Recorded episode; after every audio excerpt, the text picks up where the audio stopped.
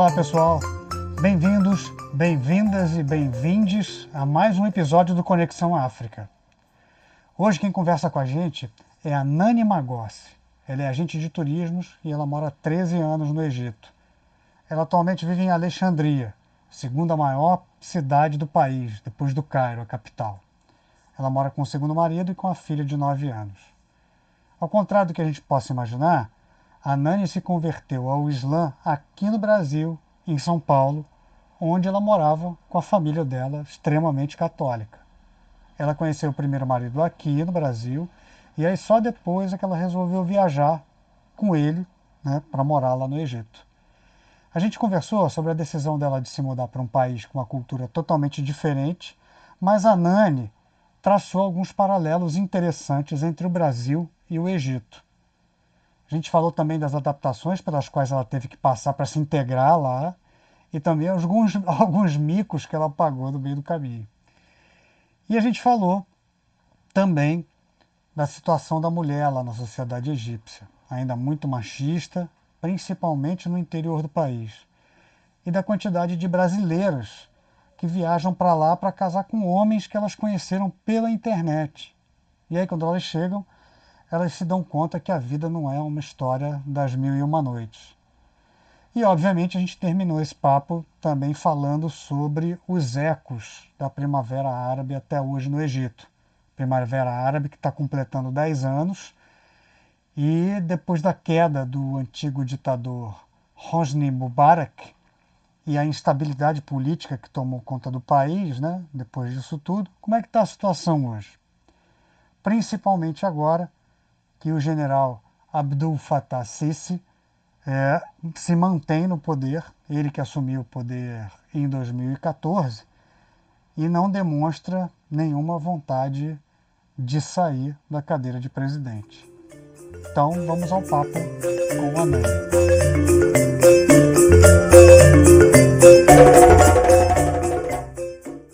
Tudo bem? Como é que você está? Tá tudo bem aí? Tô bem, graças, então, graças a Deus estou bem. É, o Egito é um dos países que mais tem casos de Covid e tem mais, sim, no, no, no continente africano, né? Assim, é Egito, Argélia, Marrocos e África do Sul, né? Não sei se isso é uma coisa ancestral, mas eu acho que o povo egípcio é um povo que tem uma, apesar de, de ser doenças normais aqui, diabetes, colesterol e, e, em geral, problemas cardíacos, o povo aqui é muito forte muito forte.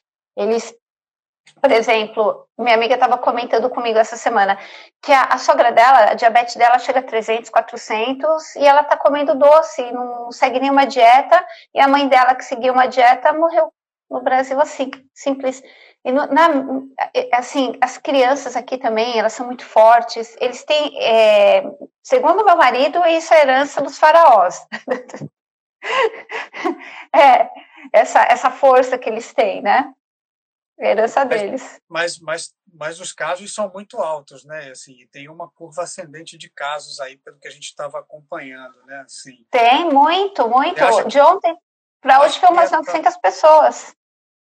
Então, aí você acha que isso é uma coisa meio cultural, de subestimar um pouco essa, uhum. essa pandemia que está acontecendo? E o governo está indo na mesma, na mesma linha, assim, também? No, no, no que você está vendo, eles estão subestimando? Aí? Para mim, pra, ao meu ver, tá. Ele está subestimando. Uma característica forte do povo egípcio, uma das características fortes do povo egípcio é o fatalismo. Egípcio é um povo fatalista. Vou te explicar como. É, aqui tem uma palavra aqui no Egito que o tempo todo vocês devem ter escutado naquela novela lá da, da Jade lá, eu esqueci o nome da novela, Inshallah. Inshallah quer dizer o quê? Se Deus quiser. O pessoal no Brasil achava que era muito ouro, né? É muito ouro, muito... não. É Inshallah quer dizer se Deus quiser. Então, se você... É tudo se Deus quiser mesmo, mas tem coisas que estão tá na nossa mão. Por exemplo, se eu subir numa. É, Para eles, eles acham que se eles, eles pegarem uma estrada, que aqui é absurdo o número de acidente. É, eles vão pegar uma estrada 200 por hora, normal, eles acham que tudo bem, se eu morrer, tudo bem, está escrito para mim. Poxa, mas por que, que você está dirigindo a 200 por hora? Entendi, entendi. Eles então, acham eles são muito... escrito, é, o seu destino já está escrito, né? Sim. Tá, é, é o você, fatalismo.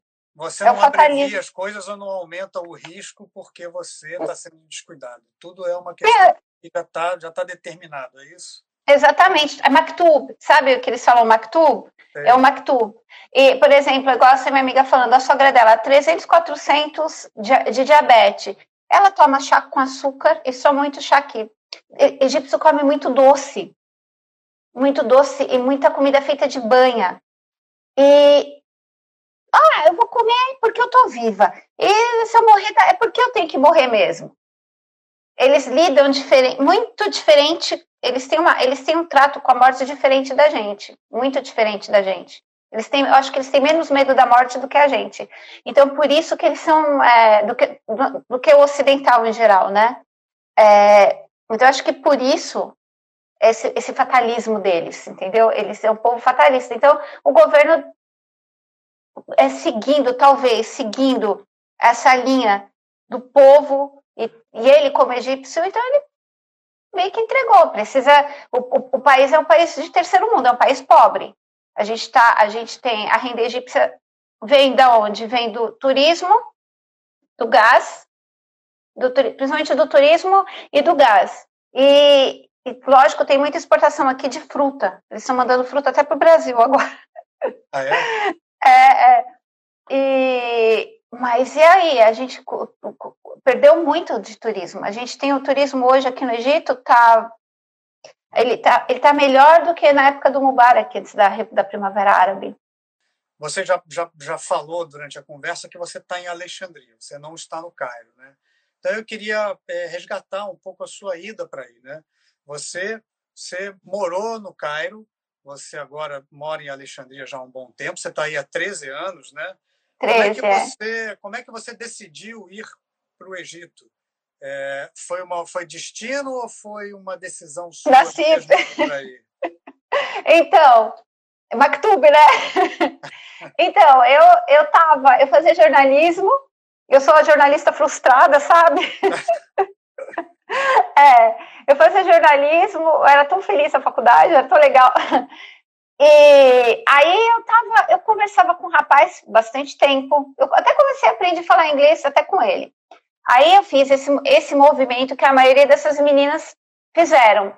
Só que ele não era, ele tinha uma boa posição social.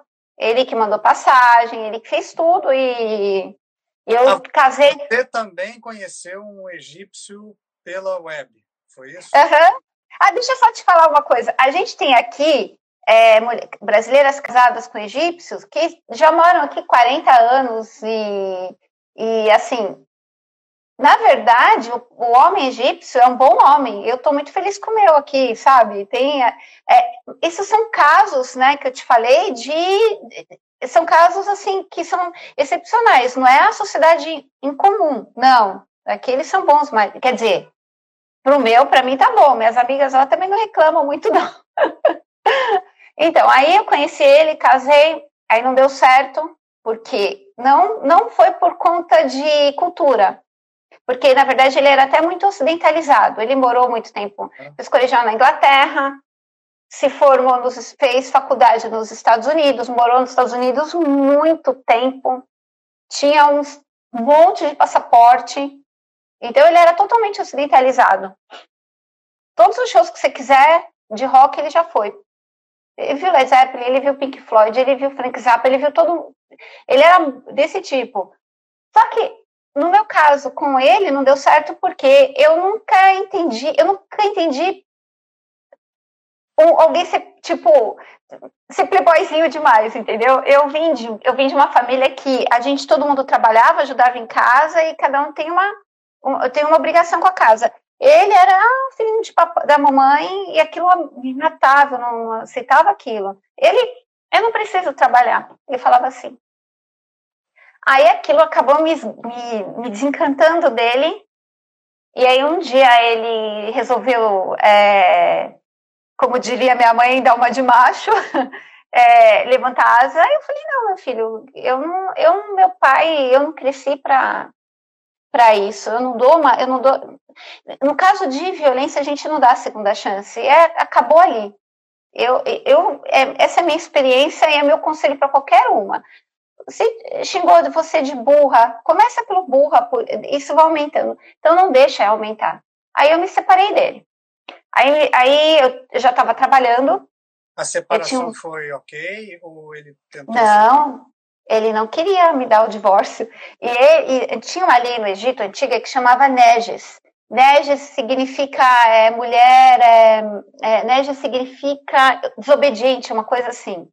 Era uma lei egípcia que, antiga, que a, a mulher era obrigada a voltar para o marido, mesmo se ela não quisesse.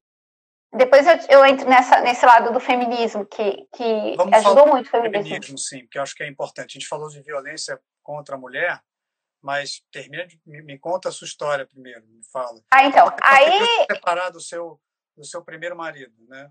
É, aí eu me separei dele, ele não queria dar o divórcio, tal, foi o que a gente chama de litigioso aqui. Aí me separei depois de um ano, aí eu conheci meu marido, porque eu tô casada até hoje, pretendo ficar. ele, é, ele, eu tava, na, tava em Sharm aí veio ele lá, falou comigo, eu olhei para ele, ele olhou para mim e pronto.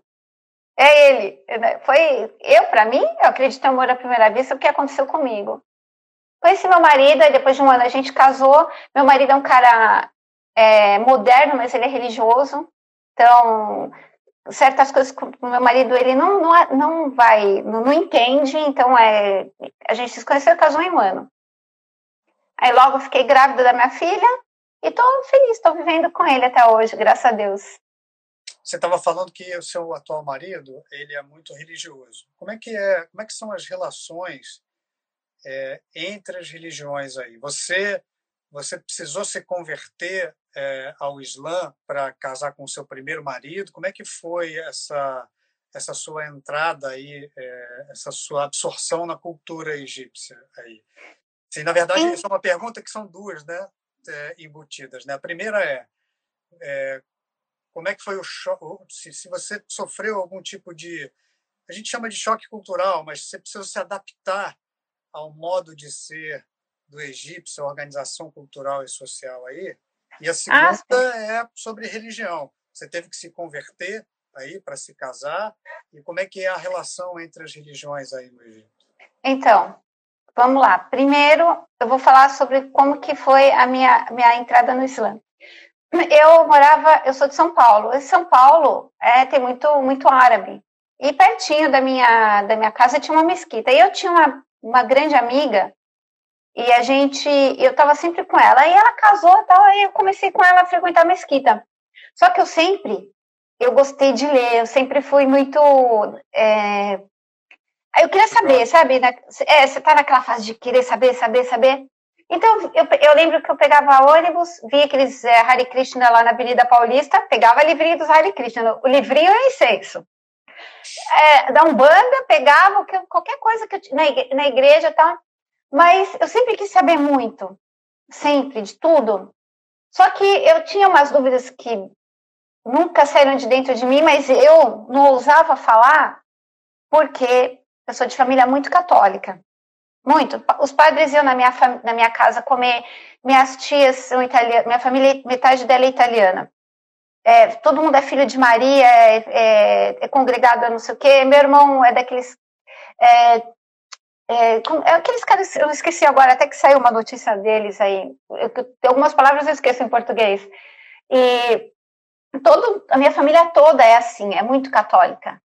E eu não tinha coragem de perguntar para eles, poxa, mas por que, que Deus deixou Jesus morrer daquele jeito lá, se Deus é pai de Jesus? E como Deus é três, e ele é um, sabe, é umas coisas assim que ficavam martelando na minha cabeça. Eu ia na igreja, eu não, olhava para o padre, eu olhava para o teto da igreja, porque eu ficava imaginando história, sabe? Coisa assim. Só que aí, aí, indo na mesquita e tal, e eu comecei a ter essas respostas. Então, primeiro, o primeiro, meu primeiro contato com o Islã não foi espiritual, não foi assim, ah, sentindo meu coração bater forte, não. Foi mesmo, foi, foi, foi mesmo material. Aquilo sanou minhas dúvidas. E logo depois, quando você começa a escutar o Corão e a, a, pronúncia do Corão, até quem não entende, dá, faz uma, dá uma, você tem uma sensação diferente. Até se você escutar, você vai ver alguém falando, é, é, recitando o Corão. Aí eu comecei a aprender, me envolver, me envolver, então acabei me convertendo no Brasil, bem antes de casar. Bem antes de então, casar. Você se converteu antes de viajar para aí, né? Ah, sim, sim. Aí cheguei aqui e já estava mais fácil, porque a, a, embora a, a, a religião islâmica ela seja baseada na língua árabe, porque o Corão é em árabe, é, em árabe culto, né, que eles chamam. É, inclusive aqui nas escolas, até os cristãos é, sabem o Corão, porque eles estudam o Corão como língua, como a língua oficial, né, porque é o árabe culto do Corão. Uhum. Então eu cheguei aqui, na verdade, até me surpreendi. Eu achava que tinha uma divisão, cristão aqui, muçulmano aqui. Não, não é assim. Eles convivem muito bem. Meu marido tem vários amigos, muitos amigos cristãos. A gente passa Natal hum, com amigos cristãos. É, minha filha está numa escola cristã, ela tem amig, amiguinhas cristãs. É, a, o legal da escola aqui, por exemplo, eles têm as aulas normais, né? Português, árabe, inglês, ciências, francês e tal. E aí, separado, as menininhas que são cristãs, elas vão para o catecismo e as menininhas muçulmanas vão para para Islã, para aula de religião islâmica. E é só, essa é a única separação que eles têm. Mas depois está todo mundo no recreio junto e só que depois né, da Primavera Árabe, que todo aqui o Egito tem que dividir ele assim, começou a aparecer um movimento de divisão do povo, coisa que você antigamente não tinha, agora tem alguns, certos, certas conversas que a gente não tinha antes. É, como é que foi a sua, sua adaptação aí? Você, o que, que você precisou se adaptar do jeito brasileiro para o jeito egípcio de ser? Então, eu não consegui achar difícil me adaptar aqui. Não, não sei, eu achei de boas, porque eu acho que o egípcio é um brasileiro que fala o idioma, uma coisa que fala o idioma esquisito, entendeu? Na verdade. É, porque é, o egípcio, ele, ele quer o quê? Ele gosta de bagulho, bagulho, também. ele gosta de barulho, ele gosta de música, eles amam futebol. Tem até um, um ritmo que chama Maharaganat, que é um, é um funk aqui. Ah, é? Hoje, né? Que até foi proibido agora porque só fala merda. e, é, e, então, assim, talvez um pouco mais difícil para mim a alimentação. Assim, algumas coisas eu senti falta, né? O arroz com feijão da gente, açougueiro não sabe cortar carne igual a gente. É mais por esse lado, mas até de. Ah, eu, eu vou te contar uns costumes que eu, eu achei estranho. É, aqui, você jamais você pode falar, é muito feio para eles. Você falar em depilação. É? É, é. Aqui elas costumam tirar os pelos do corpo todo. Eu tô com meu. Estão aqui, eu não tiro, não consigo, mas elas aqui costumam é, tirar os pelos. É, uma vez eu estava no metrô, eu estava bem bronzeada assim, né? E você sabe que a gente no Brasil tem mania de descolorir, né? O, eu, aí eu tô no metrô segurando assim, aí eu só tô vendo um monte de mulher assim, olhando no meu braço, falando no meu braço. Porque para elas aquilo é um absurdo uma mulher andar com o braço daquele jeito. Eu tava, eu tava no meu trabalho uma vez, no Brasil, a gente, você sabe, você entra no ônibus, ah, é o único tempo que você tem. Tem gente que faz a unha, tem gente que tira a sobrancelha, tem gente que faz tudo, né? Então eu tô lá no meu trabalho, assim, peguei um espelho, tô lá tirando a sobrancelha. Era, tava, a luz estava boa, então eu consegui enxergar bem. Aí a menina chegou desesperada. Ela tirou o negócio todo da minha mão. Eu falei, pelo amor de Deus! Eu tomei um susto, achei que eu estava fazendo alguma coisa. Eu, o que que foi?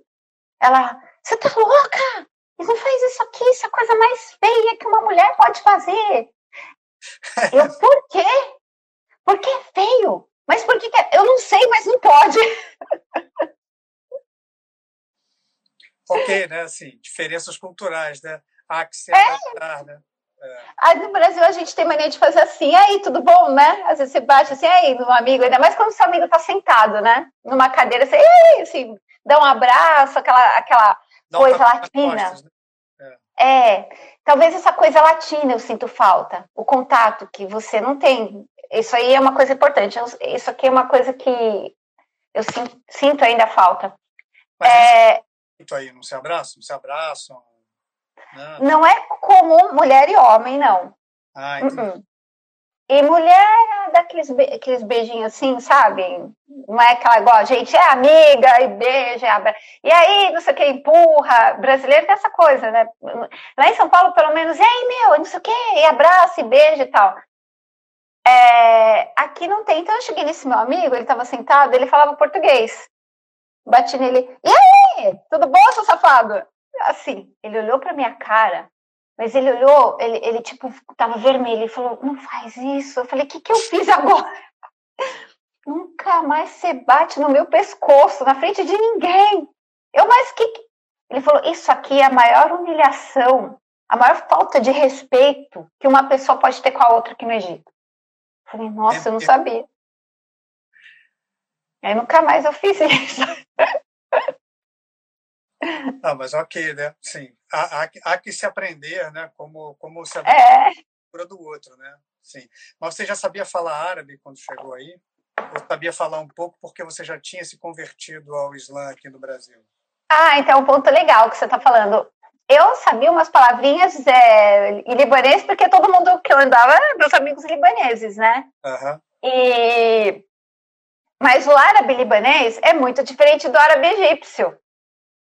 Uhum. Muito diferente. Aí eu cheguei aqui achando que ia ter esfirra, que ia ter kibe, que eu ia falar, é, que eu ia falar massari. Era tudo diferente. Eu, eu me ferrei de vez quando eu cheguei aqui. Quando eu vi que não era nada daquilo lá que eu achava que era, que o povo não era tão fino igual os libaneses, porque eu, eu, eu, eu te falei, o povo. Você sabe como que é o egípcio? É o brasileiro é o brasileiro e o libanês e o argentino. Então eu achava que eles, sabe, era aquela coisa mais. Né? Tem um costume aqui que aquilo me chocou, mas eu acostumei. Qual que, era que aqui, quando você come, principalmente em Alexandria, peixe, eles não põem toalha de mesa, eles põem um jornal assim, ó. um jornal? Joga, joga, é, põe jornal na mesa às vezes vem do lado do obituário, você está comendo lá o peixe com o obituário, assim, a cara do presidente. Aí é um jornalzão na mesa, põe lá o peixe e nada de comer com garfo, não, é com a mão mesmo o negócio. Eles gostam muito de comer com a mão. E pão, e aquela, aí um pega do copo do outro e bebe aquela. É, ah, pega, pega, da, da, pegou com a colher, eu gosto de comer com colher. A colher e dá assim, sabe, pro outro. Lógico, isso aqui, eles fazem isso quando eles estão entre a família ali. Se você sai para um lugar, eles não têm, eles comem normal, de garfo, faca, toalha de mesa, mas quando eles estão na intimidade da casa, é assim. Eu acho muito legal isso. Mas eu não gosto de ficar. Ninguém toma no meu copo, não, principalmente quando come peixe. e aqui é assim. Aqui comunidade. Ninguém, ninguém, é dono do copo, né? Sim, o copo tá com Ninguém é dono do copo. Não, e tem um negócio aqui que você fica chocado. É assim, é, eles comem pomba. Pomba, coelho. Ah, pomba, pomba. É, come pomba, coelho. Aí você, principalmente as tia velha, que é as tia egípcia, sabe, assim? Uhum. Então, eu não como muito, eu não consigo comer muito, mas para eles é uma ofensa você não comer. Aí você já não está mais aguentando, você já não sabe, você já está quase jogando a comida para fora, assim, no chão, porque você não aguenta mais. Eu hoje eu pego a comida, eu dou pro meu, faço assim, ó, chega no meu prato, eu dou pro meu marido. Ela com a mão assim e abre a, o, o frango na sua frente. Põe no seu prato, ele não põe no seu prato assim, aquela coisa mais delicada, não. Ah, come aí, filha, você está muito magra. Você não tem carne. que eles gostam de mulher cheinha aqui, né? Ah, é? Bom, mas é. o interior do Brasil, que ainda é muito assim também, né? Assim, onde você é muito parecido. para dizer que está gostando da comida, ou quando você está muito magrinho, as pessoas querem entupir você de comida, né? Porque você está muito te entope de comida, te entope de doce, e te entope de coisa. Quando você... Eles são um, um povo muito amistoso e receptivo. Se você vai na casa deles, eles não sabem o que faz para te agradar. É, é, normalmente é que é assim. Só que o, o mesmo ele é, é, assim, talvez a gente seja um pouco mais formal, a gente gosta de mesa arrumadinha, uhum. tudo no lugar. Eles não têm isso. Eles podem pegar, abrir uma toalha e sentar no chão e comer no chão. E é, eu já comi assim, é bem gostoso, para ser sincera. Você vai lá, todo mundo sentando. Ah, os moleques correndo de um lado, ou sei do outro, pega o frango, faz assim, dá pro outro, tá, pega, pega, tá, filho, come, faz assim, dá pro filho, sabe? É, isso é a hospitalidade deles, que pra gente às vezes é meio esquisito, mas eles são muito bonzinhos, é um povo muito hospitaleiro muito hospitaleiro e, muito. E, e, você como mulher assim foi bem você como uma mulher assim quando você estava casada tudo bem né? Mas você como uma mulher separada ainda foi muito bem recebida? Como é que é isso assim? Você se você foi para aí casou e se separou né? E começou a trabalhar. Você como uma mulher separada trabalhando você encontrou emprego fácil ou existe um certo preconceito com a mulher e com a mulher separada aí na sociedade então, eu, eu já, na verdade, eu me separei, eu já estava trabalhando, mas, e meus amigos no meu trabalho, é, ninguém nunca me, me desrespeitou, todo mundo sabia que eu era separada. Eu sou, sempre fui muito bem tratada por eles. Até às vezes eles têm um, o homem egípcio eles têm um senso de proteção muito forte. Então eles talvez eu sentia que muitos deles assim Tipo, tinha um. Ah, eu tenho que proteger ela, porque se alguém, sabe? Eu tinha muito. Eu tinha um amigo meu que ele não, não desgrudava de mim. E era amigo mesmo. Não queria, não queria nada. Só que acho que ele, dentro dele, sei lá, ele devia ter alguma coisa que. É, não, eu tenho, eu tenho que olhar por ela. Tá sozinha? Eu tinha isso, sabe? Mas assim, eu escuto, lógico, tem muita mulher aqui é, egípcia separada, que elas, elas, elas sofrem preconceito, sim. É, elas têm mais ou menos tipo, ah, eu sou, eu sou, eu sou tipo, eu tenho que ficar mais quietinha, eu tenho que me fechar mais para ninguém poder falar, para ninguém falar mal de mim. Por quê?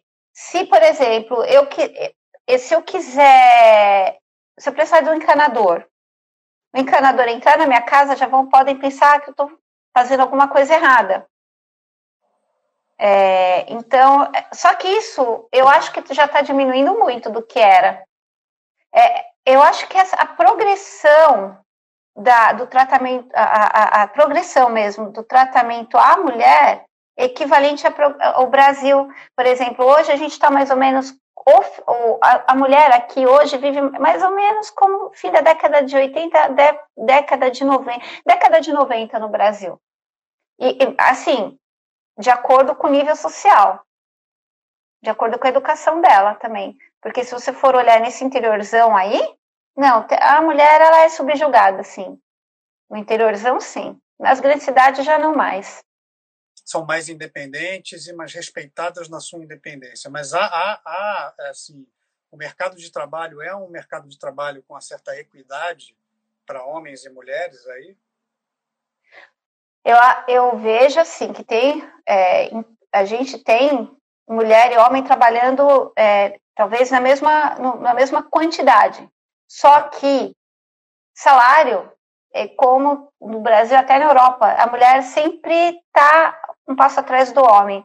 A mulher ela sempre tem que provar que ela é, pode ser melhor. Ela não ela não simplesmente entra no cargo e vamos lá vamos eu trabalho eu faço. Ela, além dela trabalhar ela tem que provar que ela é, mas que ela é, que ela tem capacidade. Então, hoje eu, assim, hoje eu vejo que muitas mulheres elas estão mesmo hoje em cargos grandes do governo, elas estão é, na área de banco, né? Eu falo de banco bastante porque é conta do meu marido. Então, são muitas gerentes de banco, são é, a, a, a diretora geral, a CEO do, era uma era uma mulher do banco do meu marido. Então a gente hoje a gente enxerga que a mulher está cada vez conquistando lugar na sociedade. Mas é, o, o, eu acho que o grande problema da conquista da mulher na sociedade egípcia é a lacuna social que existe.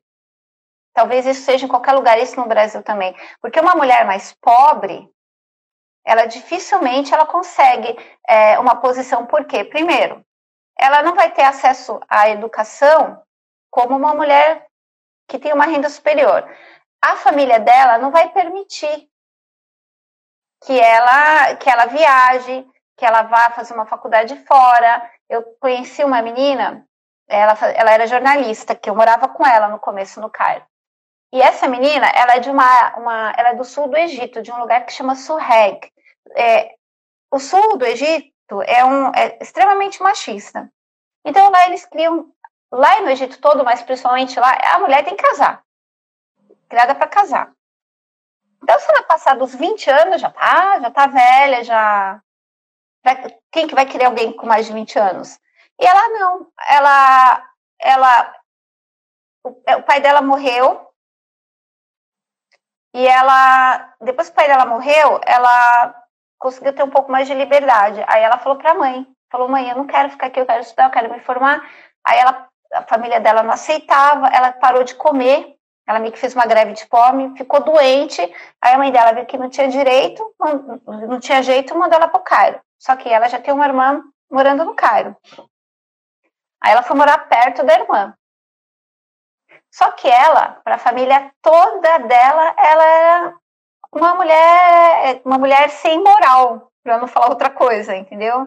É. Ela era uma mulher que não valia nada, porque morava sozinha no Cairo, não quis casar, estudou, trabalhava fora. Eles imaginavam o quê? O que, que essa menina faz sozinha no Cairo? Que...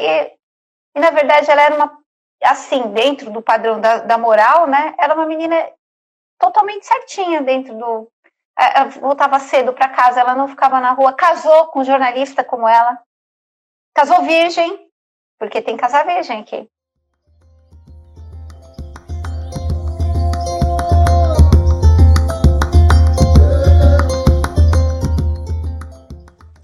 A, sociedade egípcia aí ainda é muito machista, um pouco menos, claro, nas grandes cidades, né, no Cairo na Alexandria, onde você está, né, que é a segunda maior cidade do, do, do Egito.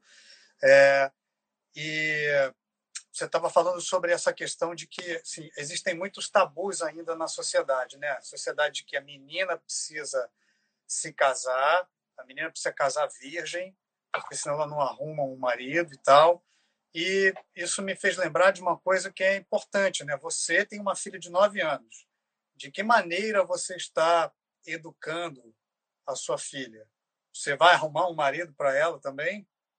Ou eu não. Vai deixar, essa, vai deixar isso mais, sim, vai deixar isso mais solto. E como é que é essa, como é que é essa conversa com o seu marido, já que, sim, ele, é, como egípcio, ele concorda com o seu posicionamento com relação à educação da sua filha?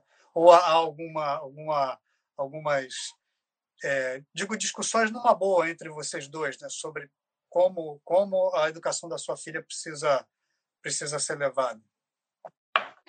Então, aqui, por exemplo, eu, eu não posso criar minha filha morando no Egito para ser uma estrangeira no país dela. Mas eu também não posso criar minha filha com o olho fechado para o mundo. Então, por exemplo, eu tenho com a Darinha uma relação de que, por exemplo, o corpo. A relação do, do corpo com o brasileiro é diferente da relação do egípcio com o corpo. Eu, eu não tenho problema é, de a gente andar com pouca roupa, perto, ou assim, às vezes rápido a gente toma banho e ela. É, isso geralmente o egípcio não, não, não tem isso. É, por exemplo, ela me perguntou esses dias por que, que eu não estava fazendo jejum. Aí eu expliquei para ela que na nossa religião, é, quando a, a mulher ela está menstruada, ela não pode jejuar. Isso para você, para mim, não é tabu falar. Para os egípcios, principalmente os mais conservadores, eles deixam isso para a criança aprender na escola. Não tem essa essa facilidade. Então eu tenho essa essa relação com ela e meu marido ele acha ele aceita isso muito bem. Agora é, eu não posso esquecer que eu tenho meus preceitos, minha minha minha, minha religião.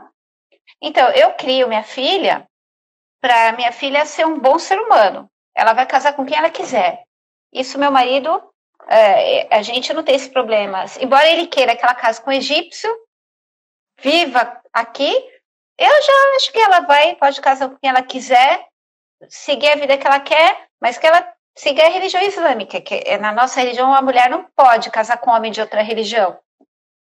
É, o homem pode, porque você lembra que antigamente, até um tempo atrás no Brasil, a mulher levava o nome do marido porque teoricamente ela pertencia ao marido, né? E é essa mesma ideia. Então a mulher, a mulher muçulmana ela casa, ela é, embora ela não mude o sobrenome, ela continua com o nome do pai. Né? No Islã a gente não fica com o nome do marido, é, ela fica com o nome do pai, mas ela é da família do marido. Ela pertence à família do marido no final das contas, né? Assim, Parece difícil, mas é assim. Mas você precisa angariar, você precisa trocar de nome também, que hoje em dia, isso aqui tá mal, é, é, hoje em dia você não precisa mais fazer não. isso. Pode se casar, mas você não, não. tem obrigação de ter o nome do marido mais aqui no Brasil. Né? Não, aqui no Egito, quando você casa, você não leva o sobrenome do seu marido, você tem o seu nome e sobrenome da sua família. A quem só tem o sobrenome é ela dele, mas eu não preciso, nenhuma mulher egípcia pega o nome do marido. Então, aí, aí então, eu estou criando a minha filha para isso, estou criando a minha filha para ser uma cidadã para o mundo, para ela, ela ter a liberdade de ser e escolher com quem ela queira casar. Eu sei que vai chegar uma hora que eu não vou poder ter controle sobre ela, que eu não vou... Eu espero que ela case com um homem muçulmano. Eu falo isso, eu espero, eu quero que ela case com um homem muçulmano, porque para mim, para ela, pela nossa religião, é isso, é o certo. Mas eu não vou deixar de amar minha filha por isso. É problema dela com Deus depois. Eu crio ela porque é certo, dentro da minha religião, dentro do que eu e o pai dela a gente acredita, mas dando a liberdade para ela escolher o que ela quer ser. Eu nunca vou interferir no, na minha filha, no que ela quer ser, onde ela. Não, ela já é uma criança muçulmana ou você está deixando para ela escolher a religião que ela vai seguir? Então, aí é que tá. No Islã, a gente, a, a própria palavra Islã, ó, eu não quero é, falar de tipo fazer ninguém ser muçulmano, evangelizar. Não, não é. Eu não gosto tá nem de fazer isso. Não, a gente está só conversando.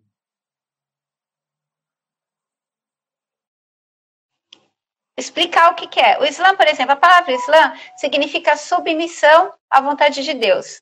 Você é submisso a Deus. Eu, a gente não nasce porque a gente quer. Eu não, opa, quero nascer, não. O sol não brilha. A gente. Então, então quando a criança nasce, então, qual, Oi, eu qualquer um. um pouco mais estou te ouvindo de novo. É qualquer um que nasce, por exemplo, você, quando você nasceu, o médico tirou você para o Islã, é assim, é meu marido. Darim, Darim, a, desculpa, só, atende seu pai. Maridos. então, quando, quando o médico tirou você da barriga da sua mãe, é assim que você nasce. Você ah. é um muçulmano. Mesmo que seu pai seja judeu, sua mãe seja. Você é muçulmano, porque você está ali por, vontade de Deus, por submissão a Deus. Você é muçulmano.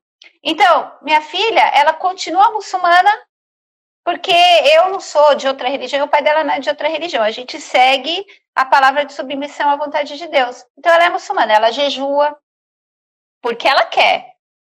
Eu nunca, eu nunca impus isso nem meu marido. Ela jejua, já, ela reza, né? Mas a gente que tudo isso não é nada sem atitude.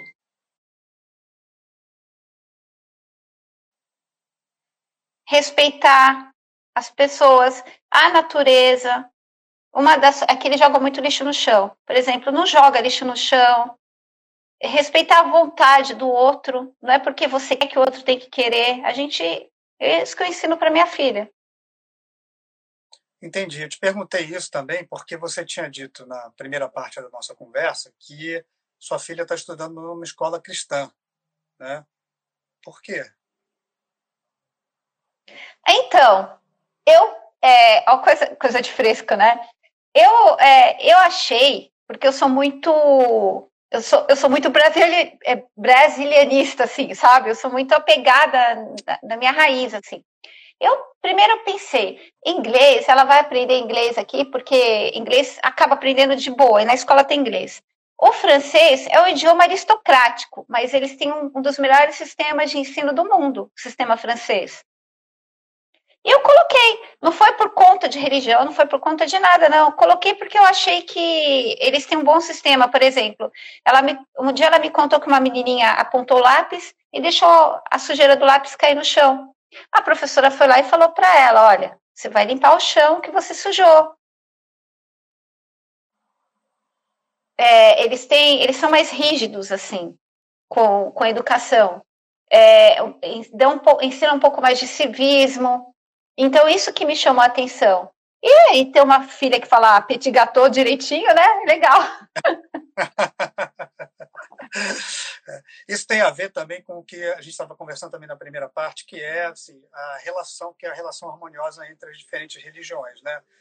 É, só que você falou que de uns tempos para cá isso tem mudado um pouco por causa, obviamente, da influência aí da é, Irmandade muçulmana, dos salafistas, dos wahhabistas. Como é que como é que é, é como é que é isso, né? Como é que é essa dinâmica aí? Então, para isso a gente tem que voltar à década de final da década de 70, começo da década de 80 com o boom do petróleo, os uhum. petrodólares. O que acontece? Eles descobriram petró o petróleo nos Emirados, né? É, vamos falar, começar da década de 70, até montar a estrutura. E o que, que eles precisavam? Eles precisavam de mão de obra qualificada. O Egito, ele sempre teve muita mão de obra qualificada. Eles, o Egito tinha uma educação excelente, tanto que é, reis, é, reis europeus, é, artistas europeus, vinha muito, muita gente estudar no Egito, fazer faculdade no Egito. Muita gente. Porque aqui era tudo em francês ou inglês. E então o que aconteceu? E o pessoal dos Emirados falou: a gente tem, a gente é um monte de beduíno que sabe pastorear é, camelo e, e carneiro, mas a gente não sabe montar uma usina. A gente não sabe administrar. Então vamos chamar os egípcios. Aí começou um monte de egípcios. Nessa época, o, o Egito era um país super liberal.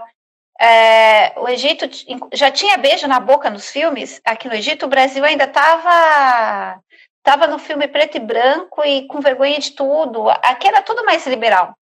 Era muito ocidentalizado. Então, a, a, eles saíram do Egito de maiô e voltaram de niqab. Por quê? Eles chegaram lá, a cultura egípcia liberal entrou em contato com a cultura wahhabista o salafista, que é totalmente fechada. É, talvez, eu, acredito que deva ser mais ou menos que alguns pastores fazem, assim, você é pecador, você vai para o inferno, muda seu jeito de viver, se volta para Deus, e não sei o que, e, dá, e ganha dinheiro, aquela cultura da, da, de, da riqueza, que Deus quer te ver rico, Deus não quer te ver pobre, não sei o que. Aí aquilo foi fazendo uma lavagem no povo, e o povo começou a voltar. Voltar como? voltar com dinheiro, com muito dinheiro. Com muito dinheiro. Eles voltavam ricos de lá. Aí eles faziam o quê? Vamos construir mesquita. É, sala, vamos construir mesquita. Gente, é, até uns, dez, uns sete, vamos falar, eu não lembro exatamente, vamos falar dez anos. Eles fizeram uma lei que ninguém mais podia construir mesquita por conta própria, porque antigamente todo mundo construía mesquita. Então ele voltava, então eu vou construir uma mesquita. E construiu mesquita, mesquita, mesquita. Aí o cara que construiu a mesquita, como ele morou na Arábia Saudita e tal, ele teve contato com esses caras.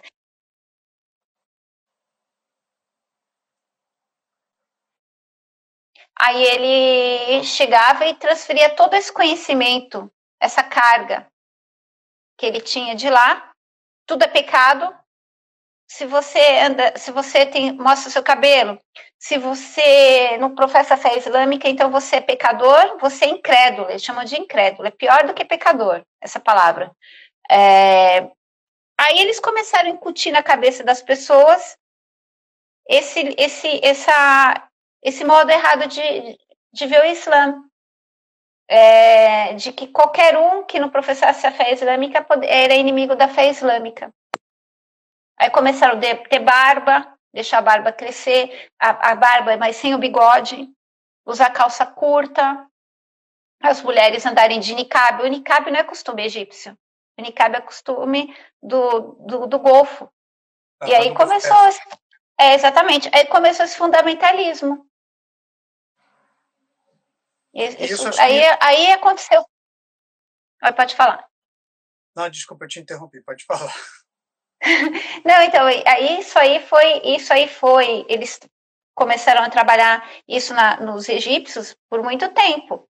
Aí eles, eles foram os pais, aí eles formaram a geração de filhos. E esses filhos cresceram com esse pensamento de ódio ao diferente, porque eles têm ódio ao diferente. E não é só que eles não aceitam, eles criam ódio. Eles é impressionante, eles têm é, aqui eu tenho, eles têm, um, eles têm um jeito de olhar diferente, eles, eles estão sempre prontos para atacar. Olha, eu não, eu não tenho problema com ninguém, mas eles, quando você vê que é da Irmandade Muçulmana, eles, você vê que eles são da Irmandade Muçulmana, você vê o olhar deles diferente, o olhar de reprovação, o olhar de que você é um incrédulo, que você merece no mínimo o fogo do inferno. É assim que eles olham para a gente nossa, parece tanto com o momento que a gente está vivendo aqui no Brasil também, com os neopentecostais, alguns neopentecostais, não são todos. Né? É, exatamente. A vertente neopentecostal aqui no Brasil, inclusive que vê a religião é. matriz africana como coisas do demônio, há perseguições, etc. e tal. Né? Isso deve ter caído, esse discurso deve ter caído como uma luva para determinados estratos da sociedade egípcia que você me falou que são muito machistas, né? E que vem assim, o movimento de emancipação e de valorização das mulheres na sociedade como algo que não deve acontecer, né? Como é que são... Exatamente. Isso me leva a te perguntar agora uma outra vertente né, da nossa conversa, que é os movimentos feministas. Como é que você vê os movimentos feministas hoje aí no, no, no Egito? Não digo nem só no Cairo e na Alexandria, né? São as cidades maiores e mais cosmopolitas, digamos assim, né? Mas no Egito como um todo, assim. Então, isso que você falou é uma coisa interessante, né? É, as mulheres, o movimento feminista começou no Egito na década de 20. E elas lutavam pelo quê? Na independência. Elas da independência. Pela... Independência é, é por desocupação, coisa... na verdade, né? Porque sempre foi independente. É, é, tinha a ver com, com o anticolonialismo, né? Eles começaram a princípio a, pelo anticolonialismo, porque a, na época do colonialismo, a mulher era vista não só pelos egípcios, mas como os, os ingleses, como terceira categoria. Você imagina uma mulher egípcia pobre na frente de um soldado inglês. Uhum. Você entendeu? Então, é, então se você voltar para trás, você, elas começaram mais ou menos na década de 20. Aí, em 1956, acho que foi durante o, foi o governo Nasser, elas conquistaram o direito do voto, mas elas não queriam só isso. Elas queriam uma igualdade melhor, elas queriam mais. Olha, é difícil falar isso, mas elas queriam mais respeito com elas. Então, é, uma coisa que me que uma vez eu li que me, aquilo me aquilo eu fiquei eu fechei o olho e fiquei imaginando é, eu não lembro o nome dela, de uma, era uma feminista assim, ela ela era ela e a mãe dela, acho que elas chamavam Filhas do Nilo. Elas fizeram um movimento que chamava Filhas do Nilo. Aquilo me marcou. Ela ela pegou, ela estava na estação de trem lá no Cairo. Se você entrar na estação de trem lá, você consegue imaginar a cena assim, porque ainda ela as, as feministas na década de 60 tiraram o sutiã e queimaram na praça, né? Ela fez isso na década de 40, ela arrancou o lenço da cabeça. E ficou com os cabelos arran... assim, soltos como os seus, assim? É, então o que, que ela, ela a, a, as feministas, né, na, quando elas jogaram o sutiã para queimar, elas foram só contra o sistema político social. Essa aí não, ela foi mais longe, ela foi político, social e religioso. E religioso é a coisa mais, a religião é a coisa mais forte que tem no Egito. Imagina a força dessa mulher. Dela, ela é a mãe ainda, você entendeu? É, é um negócio lindo. Se, se alguém puder ler, eu, ler sobre o feminismo, eu vi, eu estava, na verdade, eu li, eu vi isso num documentário na televisão, né? Bom, aí passou, elas conseguiram voto tal. Aí chegou, vamos chegar. Aí durante o governo do Sadat não teve muita mudança, aí no governo do Mubarak teve uma mudança. Eles constituíram, acho que instituíram o, centro, como que chama? Vou lembrar o nome agora. É, Direitos da Mulher. Então, eles eram o Instituto de Direitos da Mulher. Que aí chegou no danado do, do Morsi, lá da Irmandade Muçulmana, ele mudou, ele queria mudar, ele não queria aquilo. Ele queria que chamasse é, Família, Family, Agenda, Agenda da Família. O que, que isso lembra você? Damares, querida Damares. Era igualzinho, é igualzinho esse, eu estou vendo muita coisa parecida do governo do, do, da Irmandade com o nosso governo aí. E aí eles queriam fazer isso, só que aí, entrou o governo Sisi e falou: não, a mulherada vai continuar com o direito delas, isso aí eu dou um ponto para ele. Vai continuar com o direito, e aí ele colocou no gabinete dele, hoje tem uma. Eu acho que. Eu não sei se são seis ou nove Ministras. Acho que são nove ministras mulheres, né? Mas elas têm poder uhum. de fato ou é só poder é, ilustrativo? Então, eu não estou lá na sala lá para ver na hora da canetada, né? é. Mas uma delas eu é acho o seguinte, da saúde, né? Uma delas da, é saúde, da saúde. Da saúde, ela está aparecendo mais que o governo aqui. O bom é que ele, ele não demitiu nem o ministro da saúde aqui. A gente está com a mesma ministra da saúde um tempão. Bom. E ele tá, eu acho que ele tá dando liberdade para ela. Eu sinto que ele tá dando liberdade. Agora, o que acontece entre quatro paredes ali, no bom sentido, entre os dois, exatamente, exatamente, eu não sei. Porque você tem que levar em consideração que o governo aqui, ele é um governo, mesmo que ele tenha tirado a farda, ele é militar. E o militar, você sabe que tem aquela coisa dura. E ela ela, ela cresceu já nesse, ela já veio desse regime, então pode ser que a última palavra seja dele, sim. Ah, lógico, a última palavra é dele, mas quanto que ele aproveita, o quanto que ele usa dela, assim, da, da opinião dela, eu não posso ser preciso, mas eu acredito que ele deu uma carta, ele deu uma, eu acho que ele deu para ela, assim, pelo menos, pelo menos 70%, vai lá e faz o que você quer a gente falou tanta coisa agora que, que são ganchos ótimos para algumas questões que eu quero que eu quero que, que, a gente que a gente passe por elas, né? Uma delas você já falou, você falou dos, dos presidentes, né, é, é, do Egito, que todos acabam ficando muito tempo no cargo, né? Sim, a gente falou do, do Nasser. O Nasser foi o responsável pela revolução, né? Que transformou a monarquia numa república. Ficou de 56 a 70, 14 anos no poder. É, por aí. Né? um faraó. Né? Depois entrou o, o Muammar Sadat, que ficou 11 anos, se eu não me engano, 11 anos, até 81. Depois a gente teve o Mubarak, esse sim, o faraózão ficou 30 anos, né? Assim, 30, é. é. E aí a gente teve o Morsi, que assim, foi um desvio de, de, rota aí, depois da revolução que derrubou o, o Mubarak, e agora o, o Al-Sisi, que está há seis anos e pelo visto, vai acabar ficando. Até 2030. Se se é dois, até 2030. É o lema, né? Mas é, ele conta com muito apoio popular. Pois é, isso aí, aí é que eu queria te perguntar uma coisa, né? Assim, durante os 30 anos do, do Mubarak, o Mubarak foi concentrando poder, concentrando poder, se tornou um grande ditador. E aí, é, depois, depois do, da Revolução de Jasmim, que aconteceu na Tunísia, né? e a gente falou um pouquinho disso com o Benjamin no sábado, né, na conversa de sábado. É, depois lá da Revolução, que foi o estopim da Primavera Árabe, o lugar onde a Primavera Árabe talvez tenha se entranhado mais, assim, tenha causado mais mudanças durante muito tempo, foi aí no Egito. E calhou com o tempo que você estava ainda é, no Cairo, né? De 2011 a, até, 2000, até o final de 2011, né? 2011 foi quando o Mubarak caiu, né? Sim, eles conseguiram derrubar o Mubarak, se mantiveram é, organizados, e aí o exército, é, que assumiu o lugar no Mubarak né, para fazer uma, um, governo interino para promover as eleições, se voltou contra os revolucionários né, lá na Praça Tahrir, que virou o, o símbolo né, da, da resistência, apesar de você já ter me falado que, na verdade, esses movimentos todos começam aí na Alexandria, não lá no Cairo. Cairo é a ponta que fica mais visível, né?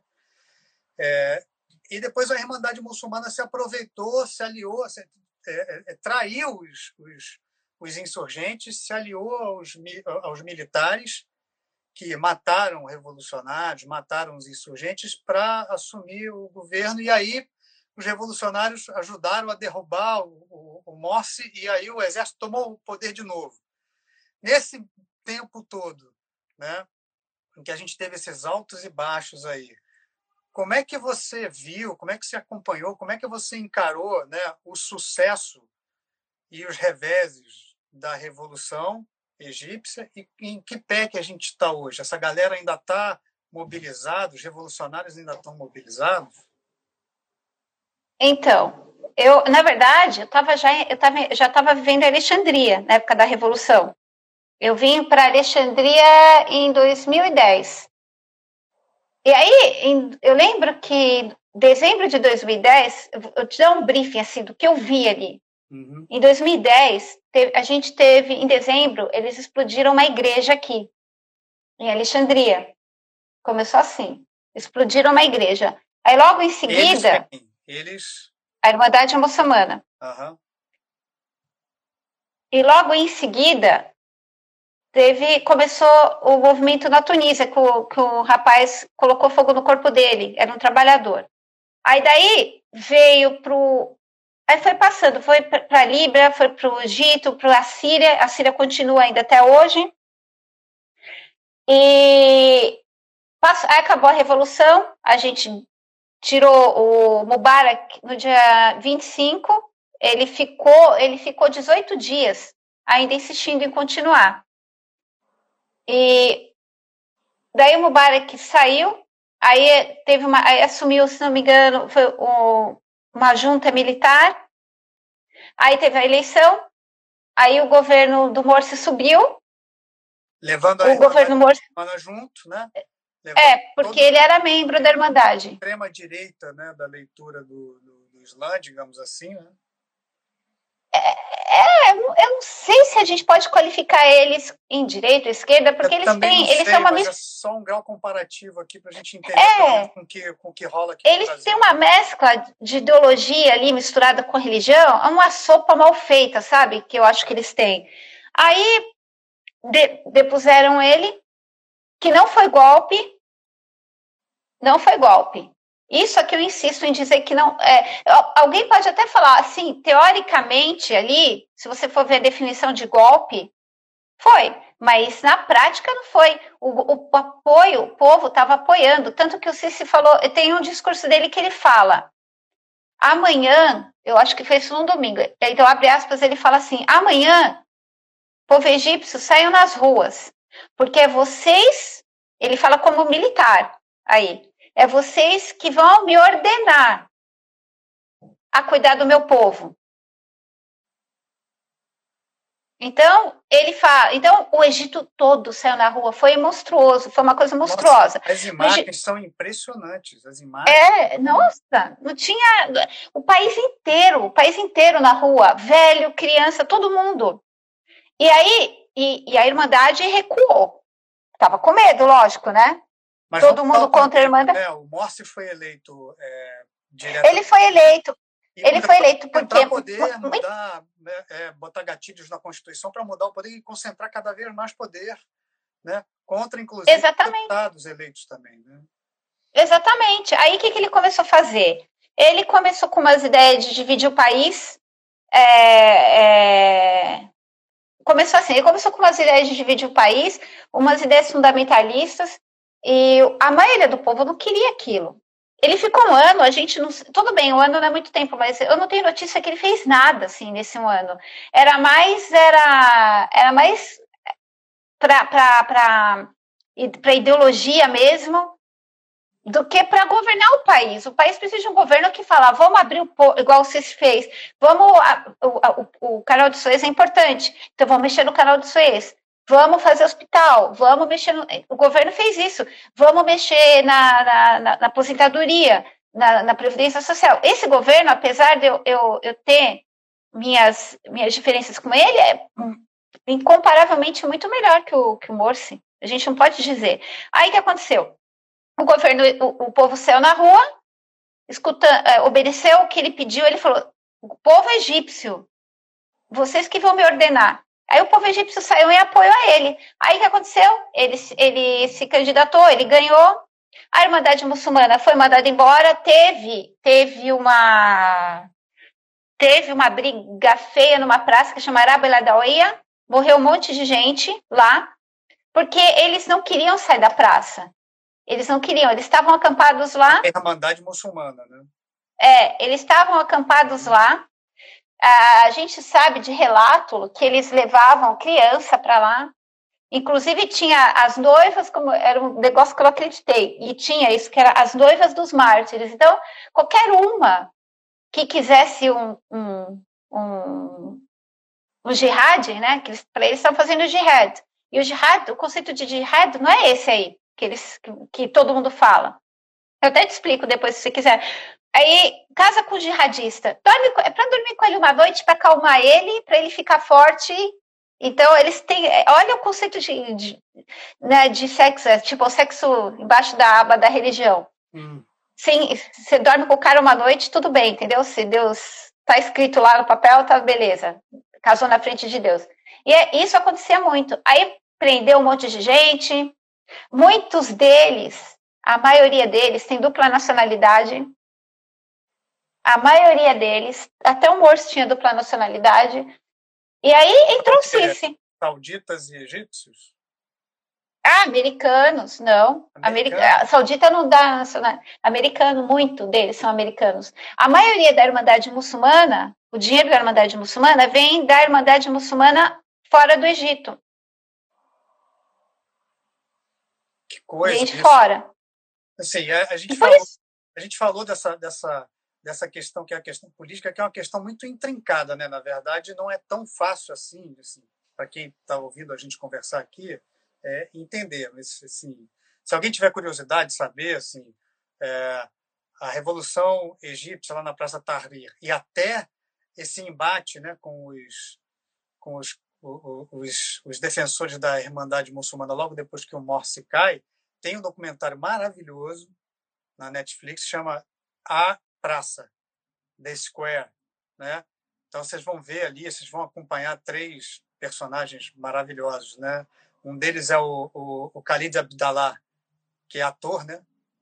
Egípcio, que é um, vai ser um dos líderes, é um dos líderes. Tem um, um, um cara que é o Mag, Magdi, que é da Irmandade Muçulmana. Aí você vê o conflito dele, né?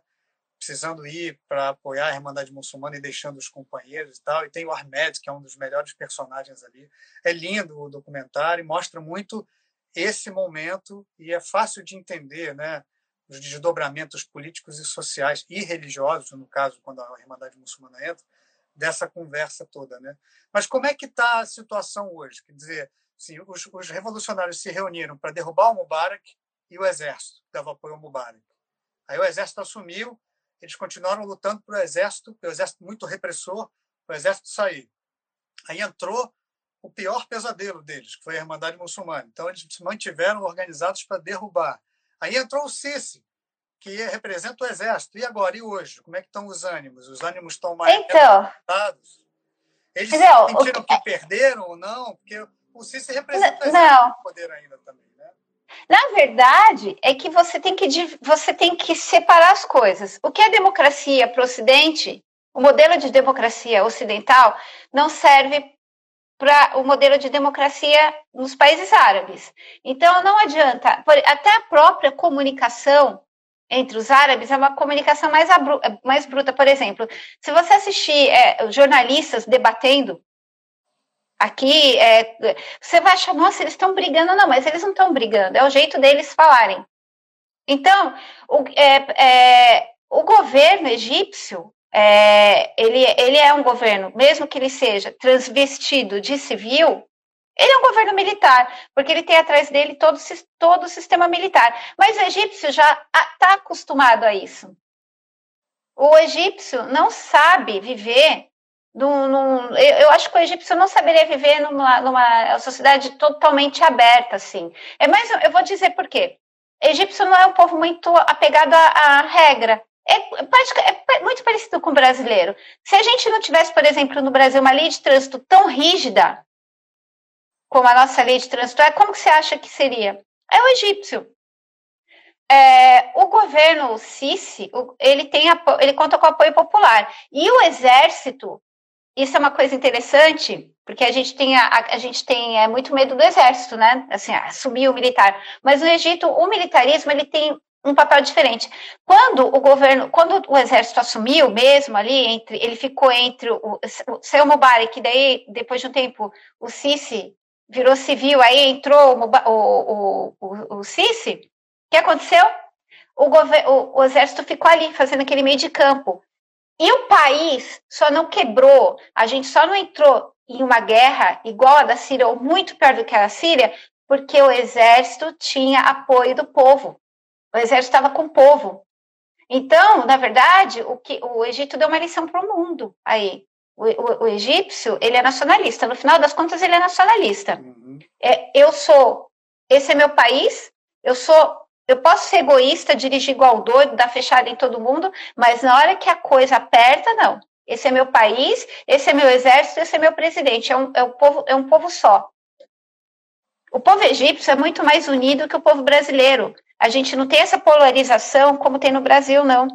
Aqui é, é tudo mais, talvez por isso, que é, eu acho que do, do Oriente Médio é, o, é, um dos países que está mais ainda sólido, sabe? Ainda, apesar de tudo, a gente é mais sólido. A gente tem menos risco de guerra. Mesmo que todo mundo tente, a gente não tem isso.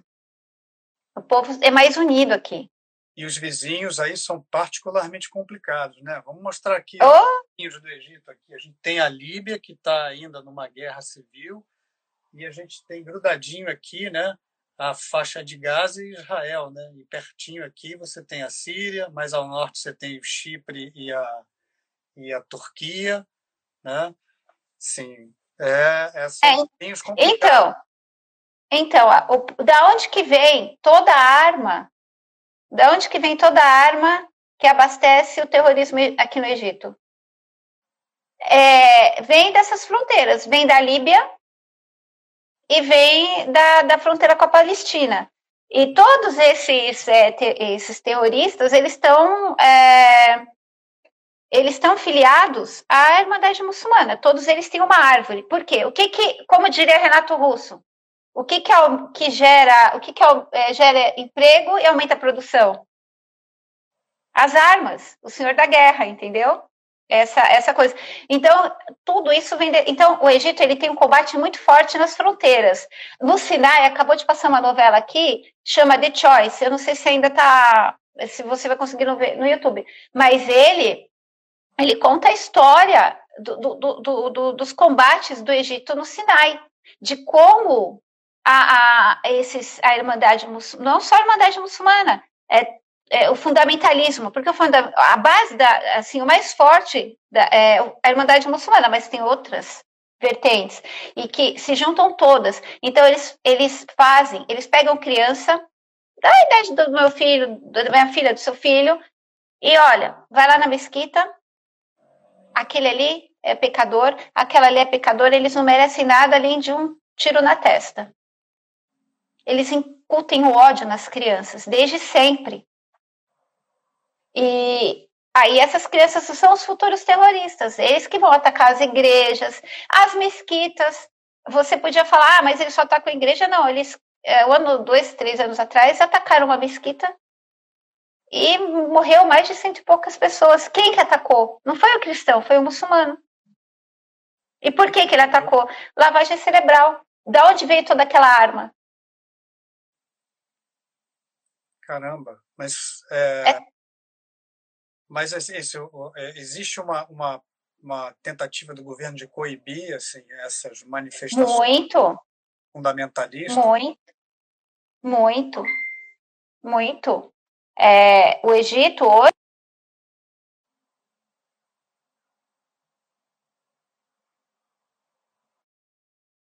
Ele é oitavo do mundo. E eles, é, ele é oitavo do mundo. E eles estão, eles têm no Sinai, na península do Sinai, eles estão lá, eles estão em todo canto, na divisa da Líbia. Eles estão coibindo. É, eles, eles têm fazenda. Eles mostram no jornal, eles encontram fazendas de, de armamento. Tudo enterrado, assim. É muito, você não acredita. Tanto de arma que os caras têm. Caramba, que coisa. Bom, isso me, me, me é. perguntar uma outra, uma outra questão também que tem a ver com, com esse assunto, que é o assunto da, das consequências da revolução, né, tá, tá, até hoje, né? Assim, existe uma liberdade maior de se falar de política. Isso foi conquistado lá com a como Não. consequência da revolução. As pessoas comentam, falam de política, estão envolvidas em política nas ruas, os jovens e tal. Ó, é estudante, é tra... Em qualquer lugar do mundo, é, é, é uma coisa que, te... que é tradicional. O estudante sempre vai falar, o estudante sempre vai se colocar, né, é, contra o sistema. Só que hoje, hoje em dia, é, tanto como no Mubarak, o, como no, no Morsi, no Sisi, é, é, ainda a gente tem que ficar um pouco de boca fechada. Não pode falar muito. Principalmente, por exemplo, se você está no trem, a gente não sabe quem está do seu lado no trem. O trem é um lugar, no café. Então, se depende do que você falar, você pode virar fumaça. Mas eles usam isso aqui para o país não pegar fogo também. É, é, tem, por exemplo, a gente agora uma, tem uma polícia da moral agora aqui, né? Então tem umas TikTokers, YouTubers que, segundo eles, postaram, é, é, fizeram vídeos, né, que ofendiam a, a família egípcia. Eu, sinceramente, eu não vi nada, mas eu tenho a cabeça ocidental, né? Aí é, já foi, uma delas já foi presa duas vezes, assim. É, tem feminista que foi embora do Egito, tem atores que foram embora do Egito, eles não podem voltar, porque falaram, falam contra o sistema, né? Então, assim, a gente não tem liberdade para falar. E nem liberdade de imprensa, né? Se o, o no, no, ranking não, tem fronteiras, Oriente Médio. O, o, Egito é o 166 de 180, ou seja, está lá na rabeira. Né? Ó, Oriente Médio.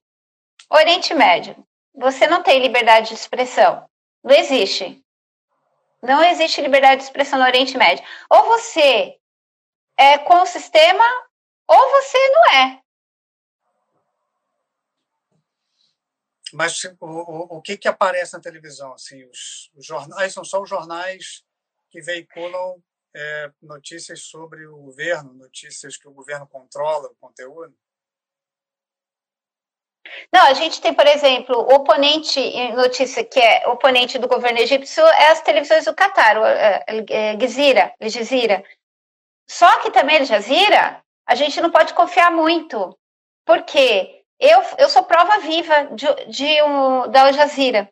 Eu vi isso acontecer. Eu estava na. Eu morava numa, no caminho, é, eu morava a mais ou menos uns 100 quilômetros de Alexandria, não, é, uns 100 quilômetros de Alexandria, numa cidade que chama Borgo Árabe. E essa cidade é o caminho de quem vai para a Líbia. Então ali é cheio, desse, é cheio de manifestantes, da, é cheio de gente da Irmandade e tal, cheio de radical por ali. Aí é, apareceu na televisão assim, eu estava assistindo a televisão e, e, vi da varanda da minha casa. Passeata é, é, da Irmandade Muçulmana em Borgo Árabe reúne mais de 6 mil pessoas. Eu te juro que não tinha nem 100 pessoas no negócio.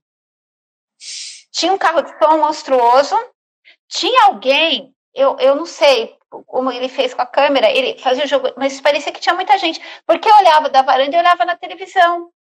Aquilo era mentira. Aquilo era mentira.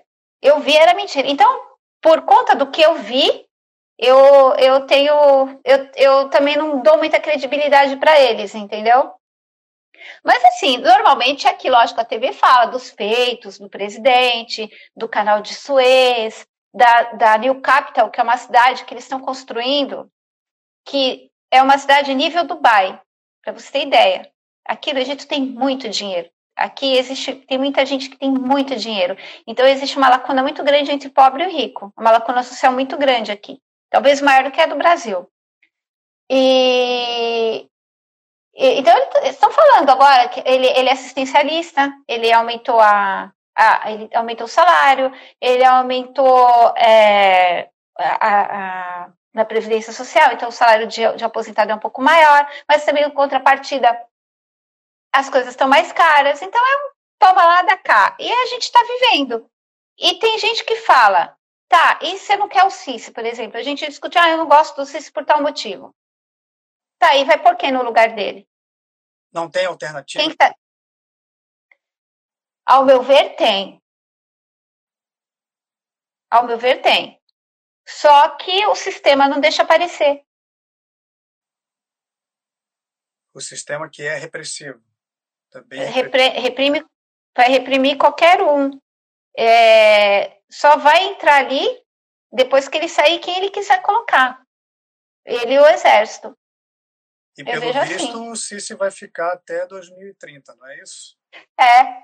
E o povo está feliz. O povo tem uma parte do povo que está reclamando. Já tem gente que está reclamando assim: ah, tá muito caro o preço. Poxa, por que, que ele está fazendo uma cidade daquela cara, daquele jeito, só para rico? E aí a gente vai ao hospital, às vezes não tem termômetro no hospital. É, eu sou uma das, dessas que fala isso. Como que ele gasta tanto dinheiro? Parece que nessa cidade é, tem, eles estão fazendo oito rios artificiais. As melhores universidades do mundo estão indo para lá. Todas as embaixadas, toda a administração do país vai para lá. Então vai ser tipo um negócio monstruoso é essa é Nova, cidade. É, Nova Cairo que vai ser, que, futuramente vai ser a capital, né? A capital vai, vai... Exatamente. E aí, aí, o é, que, que vai acontecer? A gente vai ficar, aumentar mais esse, esse, essa lacuna, né, entre o rico e o pobre. Mas por enquanto é o que a gente tem. Eu vou te dar um exemplo. Isso você pode tentar procurar. Eu vou ver se eu, eu até acho que te mando. Teve um cara que, teoricamente, né, estava tava competindo nas eleições com ele, né? Eles têm que pôr alguém lá, só para dizer que tem eleição. É, aí esse cara apareceu, ele disse o seguinte: Olha, a melhor opção para o Egito é o Sisi. Até eu vou votar no Sisi. Que isso, é mesmo? A, a oposição? É, é oposição. Outra coisa curiosa que acontece em país árabe, não é só aqui, você pode, é para a gente é muito curioso, e eu, eu, eu, isso aconteceu no Líbano minha amiga, por exemplo, o cara, ele quer se eleger, então ele manda buscar todos os libaneses brasileiros, paga passagem, vai todo mundo lá para o Líbano. Aqui é mais modesto, apesar de ter muito mais dinheiro que o Líbano. Eles, eles, ele deu um cartão para todo mundo que votou nele para gastar 100 pounds em supermercado. Bom, isso aí é, isso tem nome aqui no Brasil, né? Clientelismo e voto de cabresto, coronelismo. É, voto do cabresto. É, mas o que, que ele é? É um coronelzão que fala outro idioma. Mas o povo ama ele aqui. As velhinhas, então, piram na, no, na do CIS aqui. É mesmo. Bom, ele tem legitimidade, né? Ainda, né? Tem, tem. A hora que não tiver, a gente já aprendeu que o povo é capaz de derrubar, de se organizar e derrubar né? Olha, que... se tivesse uma, ele... uma eleição hoje, eu já posso votar, eu já posso. Se tivesse uma eleição hoje, eu, eu ia ter que votar nele. Eu não ia ter outro para votar. Por falta de alternativa nesse caso. Por falta de alternativa, primeiro, e segundo, porque o, o oponente dele, com certeza, eles vão colocar alguém lá que não ia ter expressão nenhuma, que se colocasse para ser presidente, não ia saber o que fazer. Porque tem que ser, tem que, para governar país árabe, tem que ser muito firme. É, tem que ser muito firme. Vê isso, a gente vê isso. Nani, a gente está chegando no finalzinho da nossa conversa aqui. Olha que a gente conversou para caramba, hein? Sim, oh! Eu queria que você dissesse, se dividisse com a gente quais são os, os é, cantores, grupos que você gosta de ouvir aí para o pessoal poder ter a chance de procurar lá no Spotify ou no, no Apple Music para ouvir também. Tá. Eu só podia falar uma coisa pequena claro. antes. Sim, claro. Eu queria, eu, eu queria que o pessoal que quisesse, pense em viajar, não desistisse de vir para o Egito. O país é maravilhoso. Tem muito, tem praia, tem montanha, tem tem que você quiser tem aqui. E a partir de setembro, se Deus quiser, as coisas vão estar funcionando aqui. Se Deus quiser. E música, eu, eu sou meio das antigas aqui, sabe? Eu gosto de uma cantora. É, tem uma cantora famosa que chama Um Kalsum, que ela é o clássico da música árabe. Tem um cantor que chama Abdel Halim Hafez, que ele é o equivalente ao nosso Roberto Carlos. Depois você me passa os, os nomes que eu vou dividir com eu te dou. outro post. Aqui. E tem umas bandas modernas, assim. Tem uma banda que eu gosto muito, ela é moderninha, chama Ostel Baladi. Que ela também, ela tem a, a Dada, ela gosta, ela não, ela, ela gosta mais de música árabe do que de música brasileira, eu acho. Se bem que agora ela tá começando a mudar, ela tá começando a ficar meio é, Black Street Boy, sabe? Assim, tipo, musiquinha americana. Ah, o Hakim, minha amiga falou aqui. Ah, legal, bacana. É, e é sempre bom, sempre bom lembrar que, assim, você está aí, se alguém tiver com vontade de vir visitar o Egito, pode trocar ideias com você. Assim, quando tudo isso ah, terminar, vai terminar, né? vai passar. Né? Deus quiser. Você é um ótimo contato para dar dicas do Egito, para ajudar, inclusive, as pessoas que querem, querem ir para aí para se estabelecer, para fazer turismo, para morar. Né? Você é um. Para tudo. Sim, você está aí, está aí disponível também para conversar com as pessoas, né? Tô sim. Para quem precisar, estou à disposição. Nani, muito obrigado. Quero te agradecer bastante por esse papo grande que a gente teve, por você ter dividido as suas experiências e as suas opiniões, o que é também muito importante. Você já está aí há 13 anos, então você já tem uma opinião bem formada e muito crítica a respeito né, da, do país, da sociedade, da política. E foi um prazer ter você aqui, ter você dividindo essas impressões com a gente. Viu? Muito obrigado. Obrigada. Pela Obrigada a você. com seu tempo também. Muito, muito, Imagina. muito obrigado. Imagina, obrigada você por ter me dado a chance de falar. E é isso, essa é a minha opinião, é o meu, o meu olhar. Pode ser que tenha gente que olhe diferente de mim, mas esse é meu olhar sobre o país. Obrigado, viu? Um beijo grande. Imagina. Para você também, viu? Tchau, tchau. Até mais. tchau. tchau. Aqui embaixo, na descrição do episódio, você encontra os links com as referências que a Nani citou na conversa. E também o link da nossa página lá no Catarse, se você quiser ser um doador do Conexão África e ajudar a gente a produzir e editar o podcast. O episódio de hoje foi editado pelo Vitor Pontes e as músicas e samples são do produtor musical Vitor Lopes. Obrigado a você que acompanhou a gente até aqui e até a próxima edição.